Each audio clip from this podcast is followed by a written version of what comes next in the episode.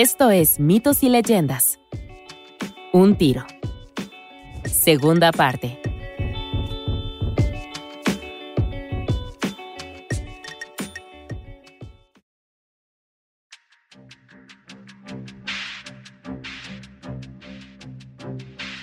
Nunca era un buen día para dispararle a tu hijo con un arma cargada, pero este era un día particularmente malo.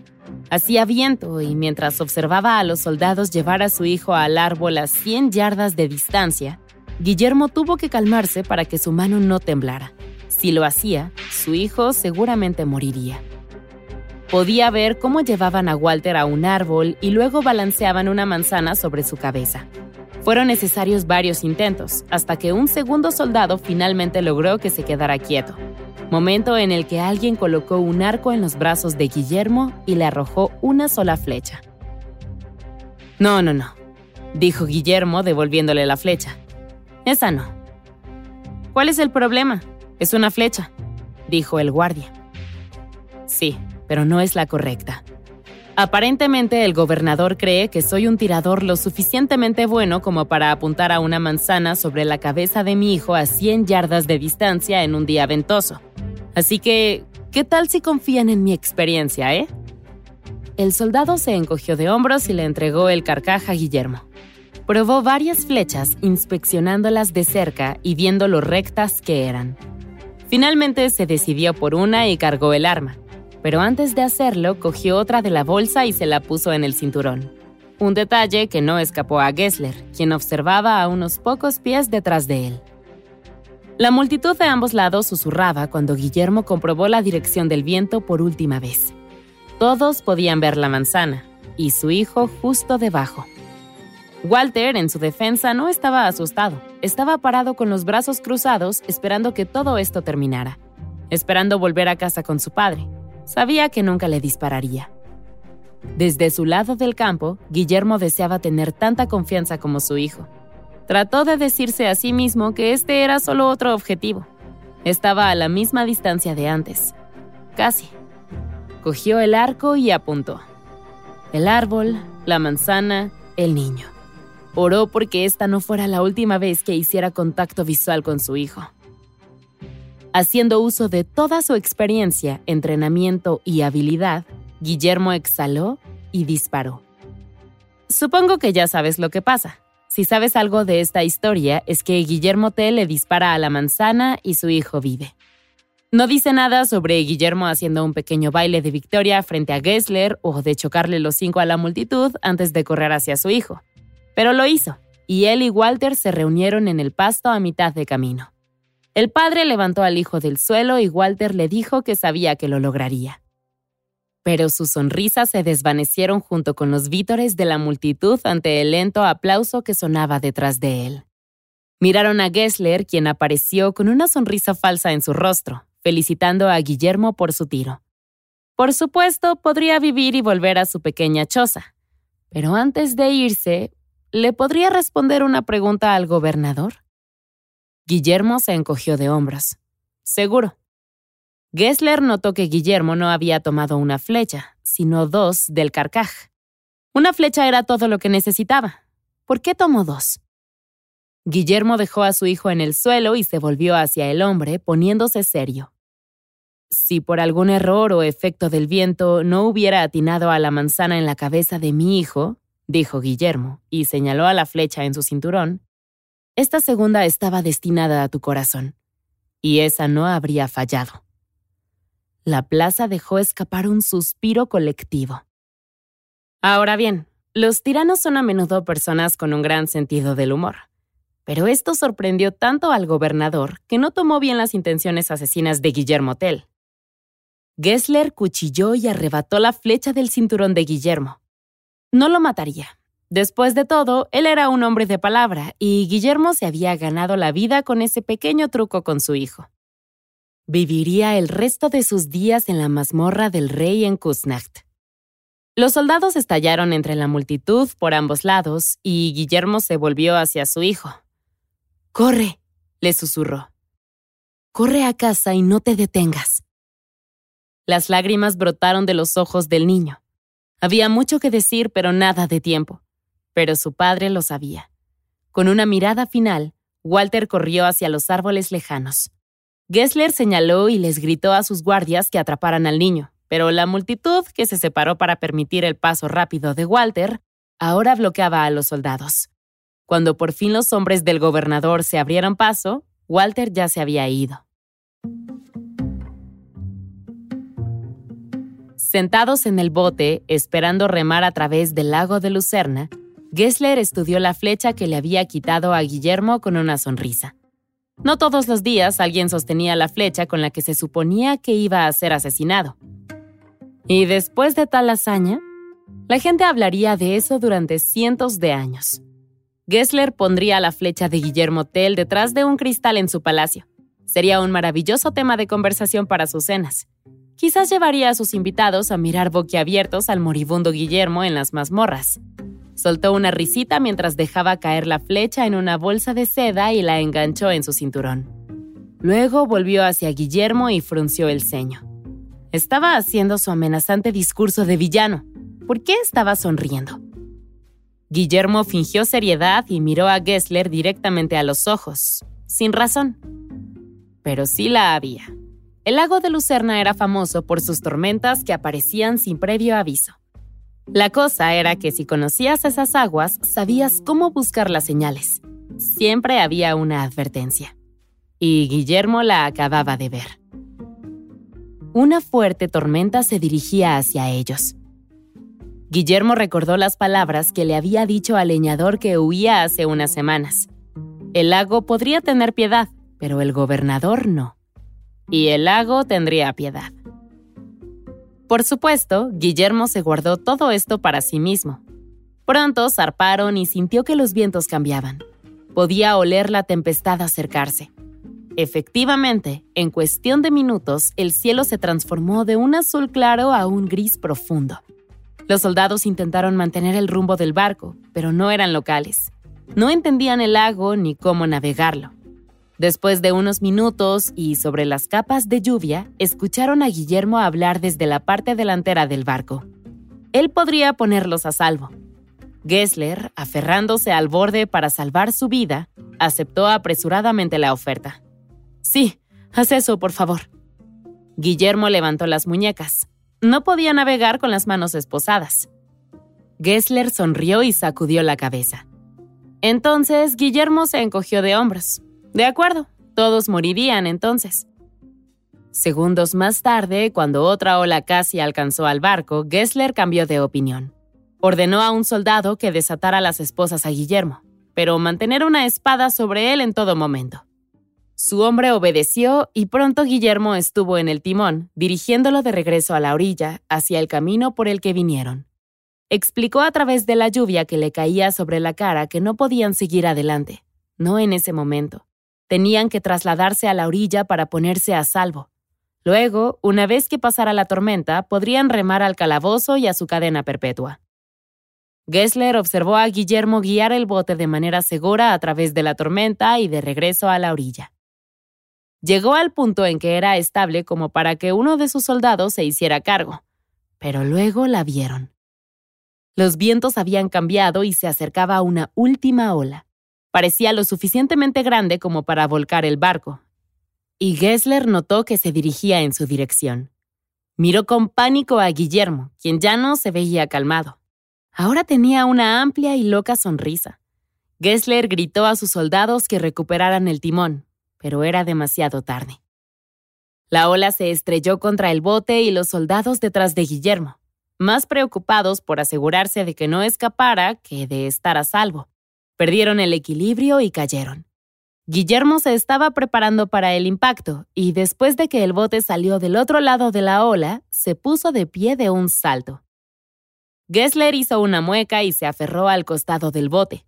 Miró hacia arriba justo a tiempo para ver a Guillermo escabullirse junto a él y por primera vez hizo algo valiente al intentar evitar que su prisionero escapara. Por supuesto, Guillermo se precipitó contra él y Gessler recibió un codazo en la nariz antes de caer del bote. Guillermo miró hacia atrás con una sonrisa mientras recogía su arco y saltaba. Aterrizó en una roca, luego otra y otra mientras se encaminaba hacia la orilla. Los había acercado lo suficiente como para poder simplemente correr y desaparecer en el bosque. Su bosque. Cuando Gessler se puso de pie, con la nariz ensangrentada y el ego magullado, no podía ver a Guillermo en absoluto. Ordenó a sus soldados que salieran al bosque para encontrar al hombre, pero cuando el bote raspó las rocas hacia la orilla y los hombres se apresuraron al bosque, Guillermo se había ido hacía mucho tiempo. El aire estaba helado, un día típico de noviembre suizo. Aún así, Guillermo había estado en peores situaciones.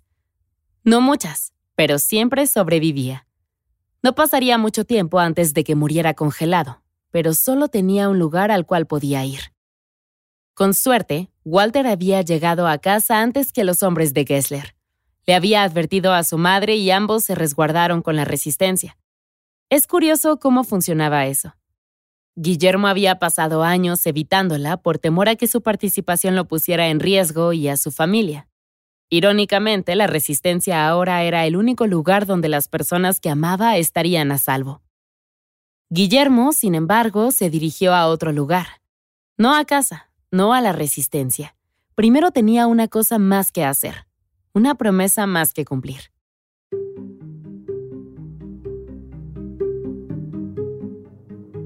Gessler estaba sentado en el carruaje, empapado y sucio. El hombre que lo desafió, que había amenazado con asesinarlo en frente de toda la ciudad, de alguna manera se había escapado.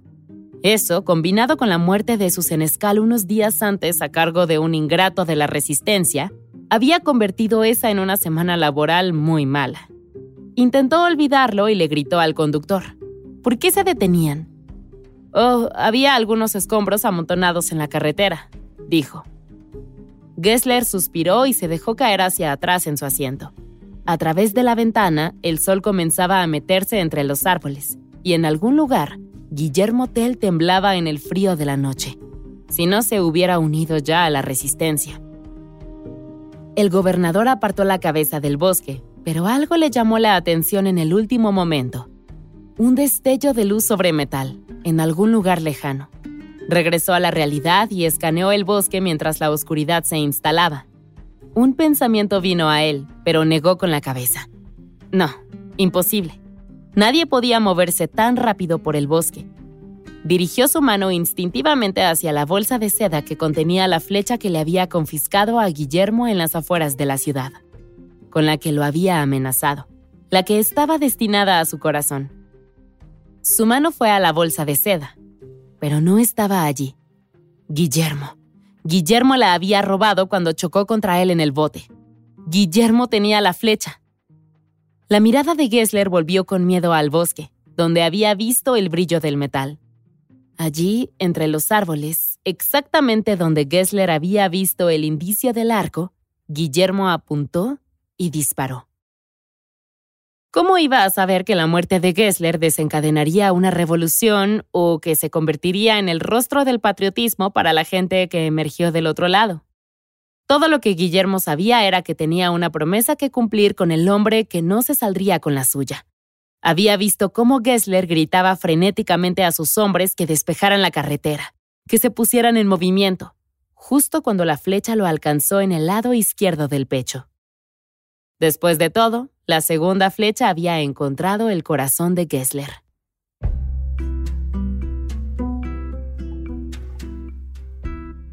Guillermo no esperó a ver cómo los soldados del hombre intentaban salvarlo en vano, ni a ver a Gessler jadear por su último aliento en el bosque frío. Guillermo había estado en suficientes cacerías para saber cuando un animal fue herido a muerte, y Gessler, el azote del pueblo de Suiza, estaba muerto. Guillermo Tell se colgó el arco en el hombro y se alejó caminando entre los árboles. Su familia estaba a salvo y podía irse a casa.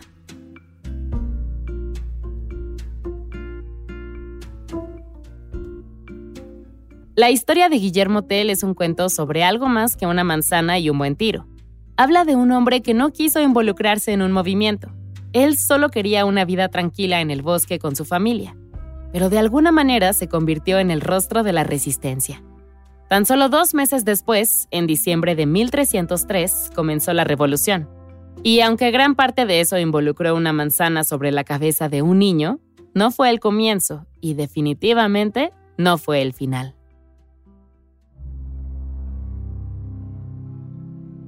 La criatura de esta semana es la cocatriz, del folclore británico. La cocatriz es una criatura parecida a una serpiente con dos patas y cabeza de gallo. También tiene alas. Ah, y puede matarte con su tacto, respiración o incluso mirada. Es básicamente idéntica al basilisco, la legendaria serpiente venenosa, pero con cabeza de gallo. Si te preguntas cómo esta ave fue arrastrada a la categoría de legendarios reptiles letales, bueno, esto se remonta a un famoso autor británico del siglo XIV, al escribir los cuentos de Canterbury, Geoffrey Chaucer aparentemente escribió mal basilisco como basilcock, gallo en inglés. Y no es broma, nació una leyenda.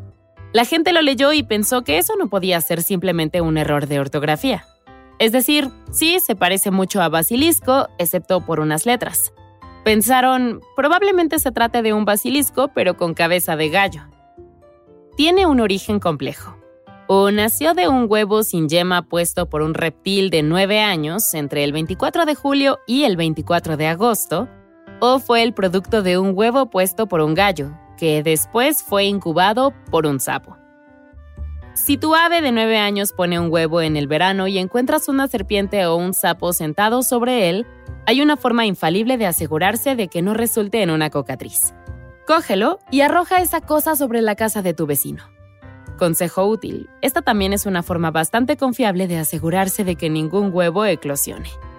Sin embargo, si ves un reptil alado con la cara de un pollo corriendo hacia el bosque y más tarde recibes noticias sobre un monstruo que aterroriza la ciudad, estás en problemas.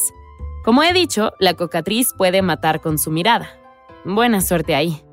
De hecho, un libro que leímos decía que la defensa contra la cocatriz es verla antes de que te vea a ti, y luego huir, lo cual es menos un movimiento defensivo y más una simple retirada. Pero una nota al pie.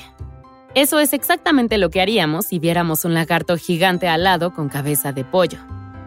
Las comadrejas son aparentemente inmunes a su mirada, lo cual está bien, es bueno para las comadrejas, pero ¿cómo nos ayuda eso? Aquí hay una forma de deshacerse de ella. Agarra un espejo y enfrenta a la criatura de frente. Si tienes suerte, podrías hacer que vea su propia mirada en el espejo y se aniquile a sí misma accidentalmente. Si tienes un poco menos de suerte, probablemente mueras por su tacto, aliento o mirada. Pero al menos lo intentaste. Por eso debes optar por la defensa, aquella en la que todos huimos lo más rápido que podemos del mortal pollo lagarto.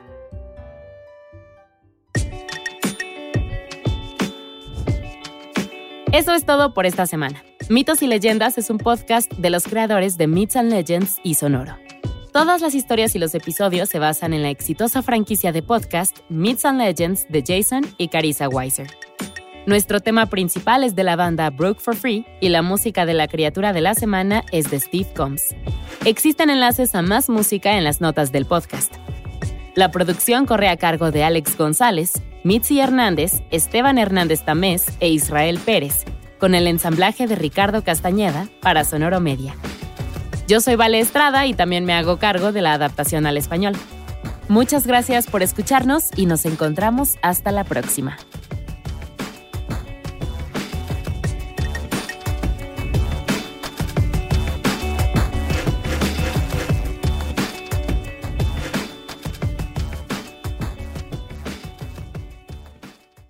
Step into the world of power loyalty, and luck. I'm gonna make him an offer he can't refuse. With family, cannolis, and spins mean everything. Now, you wanna get mixed up in the family business. Introducing The Godfather at Choppacasino.com. Test your luck in the shadowy world of The Godfather slot. Someday, I will call upon you to do a service for me. Play The Godfather, now at Choppacasino.com. Welcome to the family. No purchase necessary. VGW Group. Void where prohibited by law. 18 plus. Terms and conditions apply.